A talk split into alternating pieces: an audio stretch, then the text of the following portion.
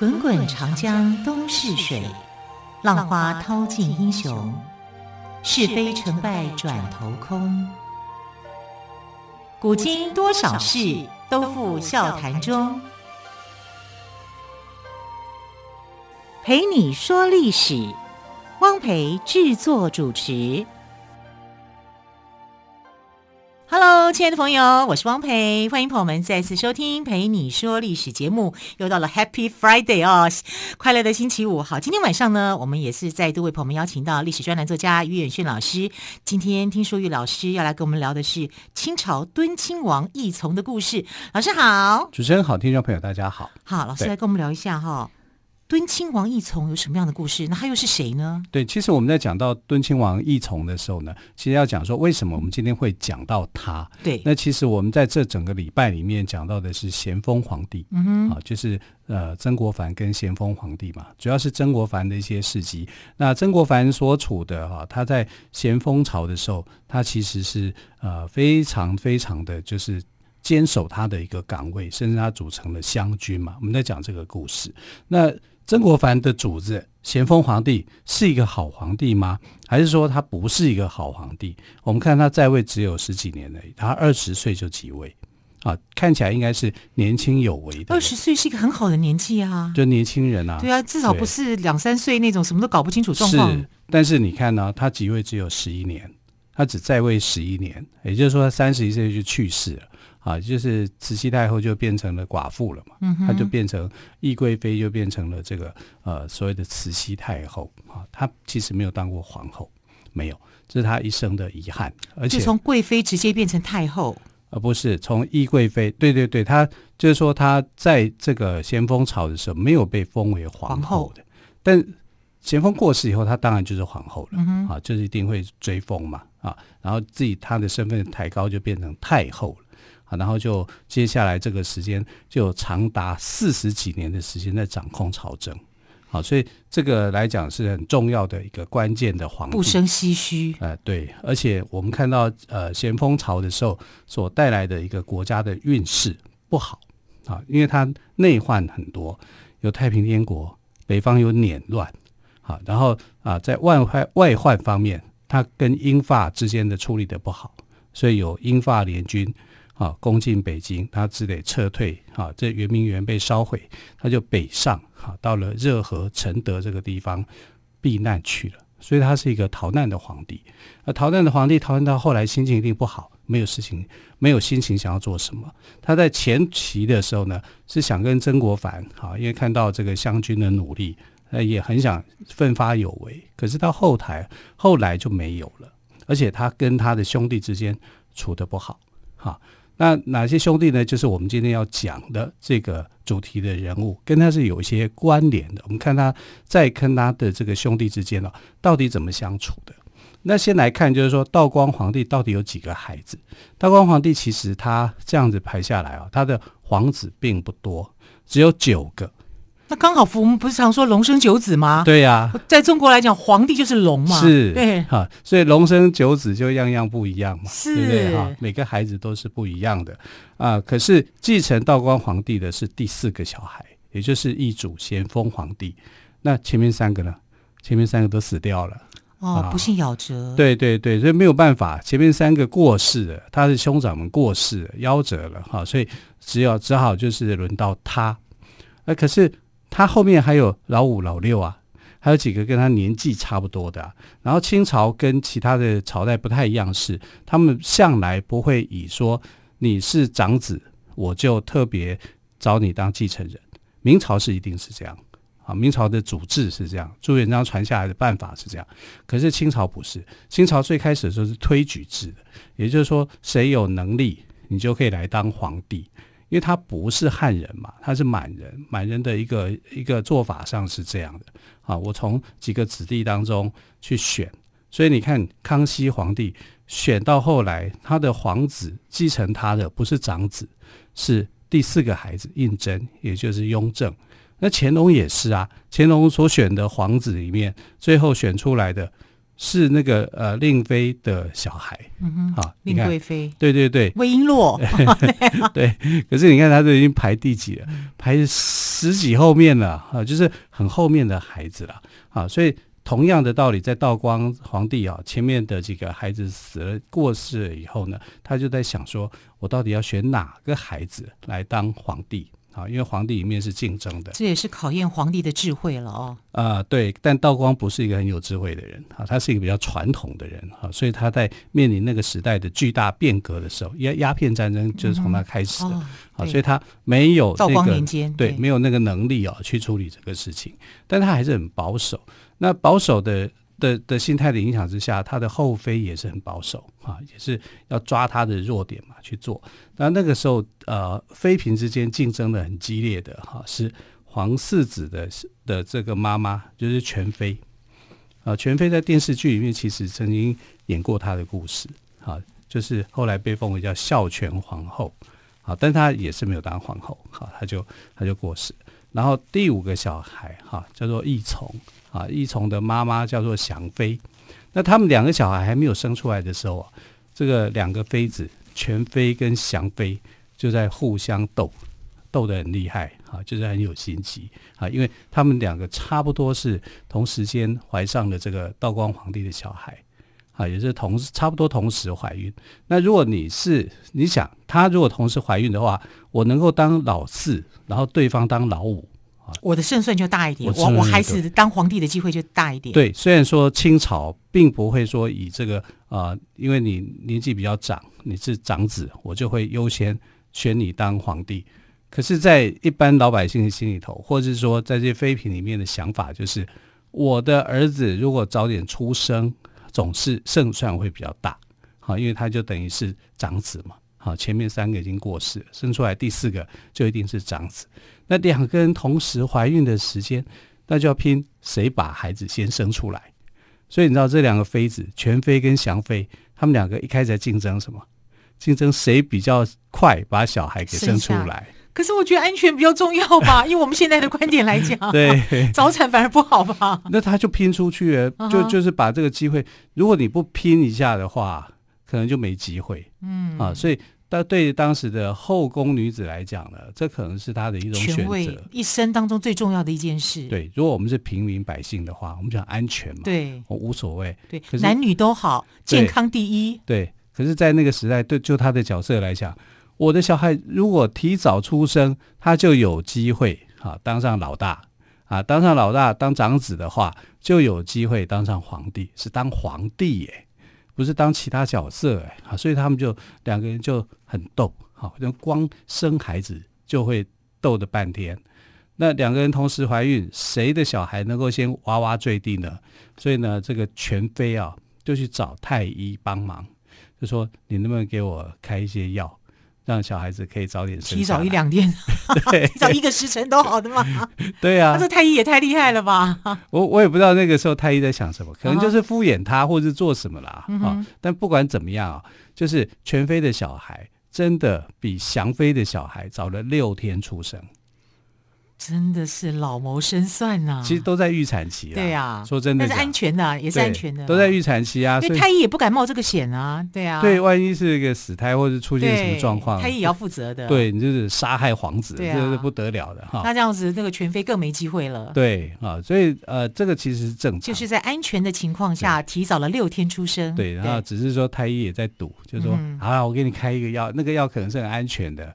然后跟他说他会早出生，哎，好巧不巧，就真的找了六天出生。好，所以呃，老四一祖、老五一从，他们两个人呢，啊，虽然一个叫老四、老五，哈，其实他们相差的年龄不大，只有六天。好，所以因为这样子的关系呢，那个全妃就觉得自己至少在这一方面就获胜了。可是获胜能不能代表就是说他能够当上皇帝呢？不一定啊，因为你知道。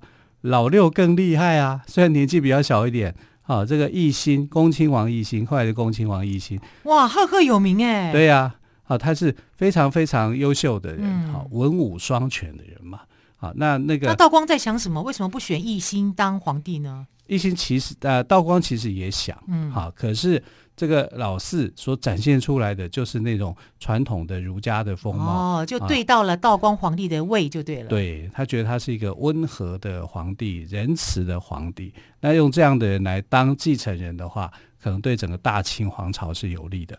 但他没想到，就是说这都是人家教出来的啊，因为这个。呃，老四哈，就是一祖咸丰皇帝有一个师傅叫做杜寿田，然后这个杜师傅呢就教他他一些技巧啊，就是说你跟你的六皇子哈六弟没得比啊，因为他文武双全，你也比不赢，剑术没他好，打猎没他多，对，文章也没他好，这种情况之下，你就只能够去尽量展现你的孝道，啊，用这种孝心仁慈的这种形象，他打的是形象牌。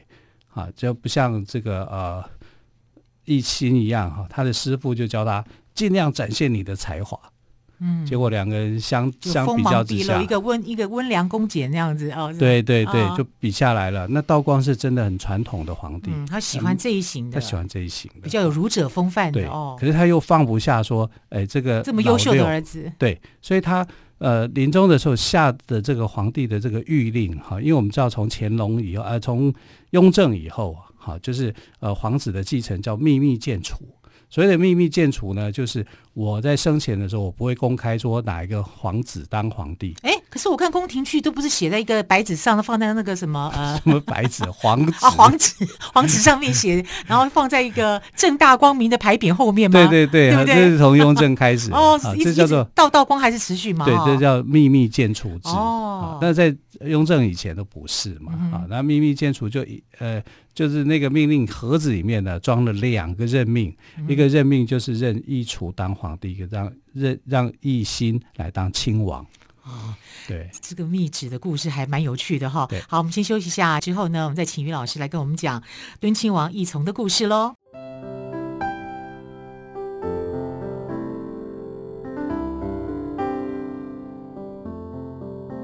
听见台北的声音。拥有颗热情的心，有爱与梦想的电台，台北广播 FM 九三点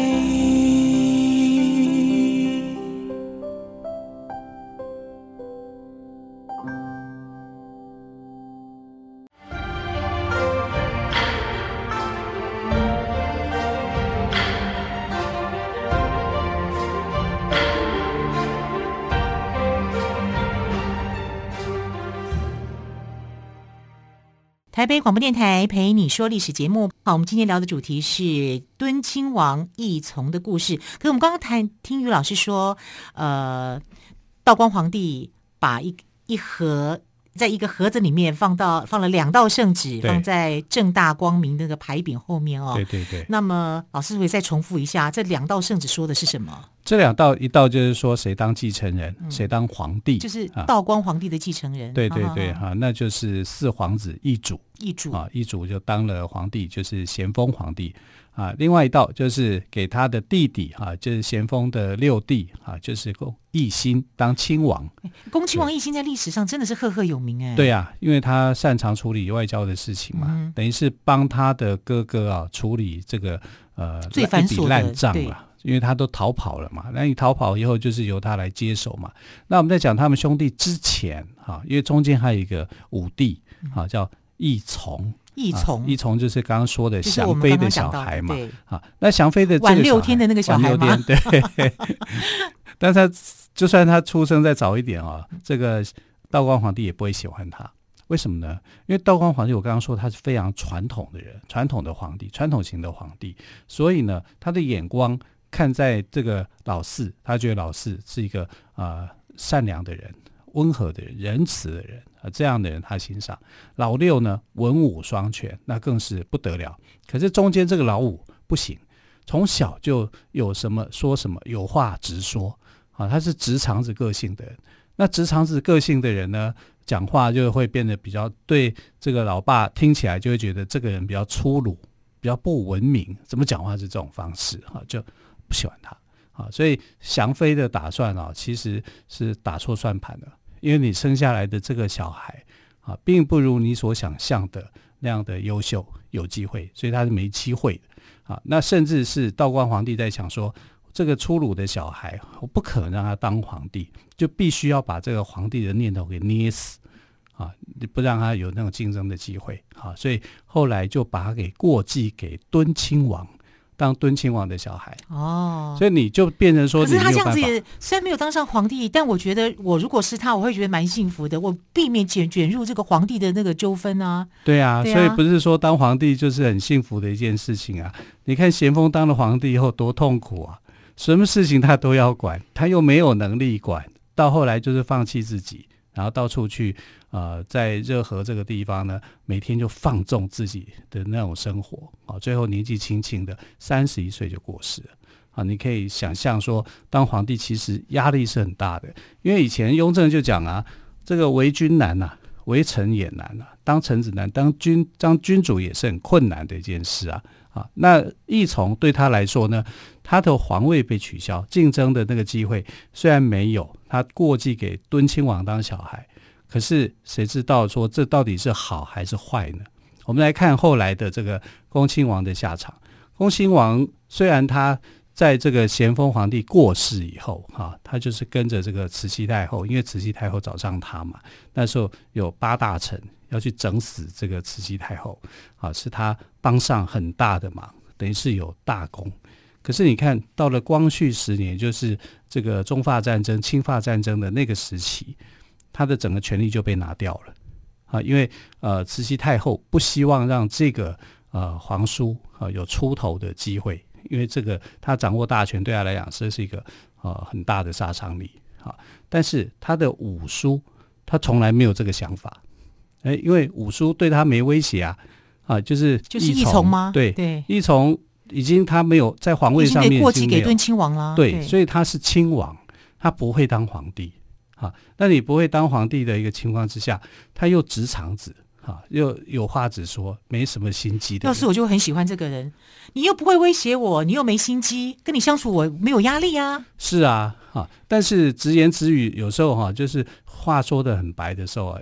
也不舒服啦，对啊，啊，所以他对他这个小这个小叔，他的五叔啊，其实对慈禧太后也是不是很有礼貌的啦。那就是保持微距离这样吗？对对对，因为再怎么样，我就算是你的长辈嘛，嗯，对不对？啊，虽然你你是我的嫂子啊，那但是再怎么样，我我也是你的长辈啊。某某个某个角度来看，他还算是尊重他。啊，因为不会威胁他嘛，不会威胁他。慈禧太后其实啊，你要讲几句闲言闲语，我也就让你讲了哈。那我们就看到奕腩是在这样的环境长大的，哈，他不受他的皇帝老爸道光皇帝的这个喜爱，可是呢，他自己生长的很快乐，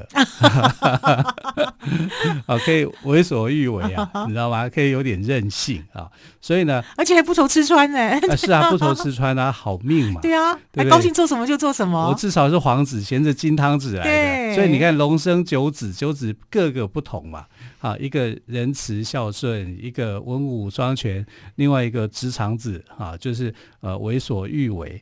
哎，可是你知道吗？民间百姓非常喜欢这个小五爷哦啊，因为他他的外号就叫小五爷，小五爷啊，大家都叫他五爷，然后就叫他小五爷这样。那因为小五爷跟其他的这个皇室不太一样，是他很喜欢到宫外的这个呃地方去乘凉。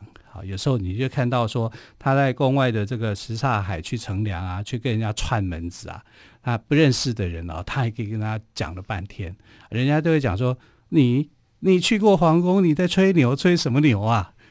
诶，没有人知道他竟然是王爷，真的是王爷这样。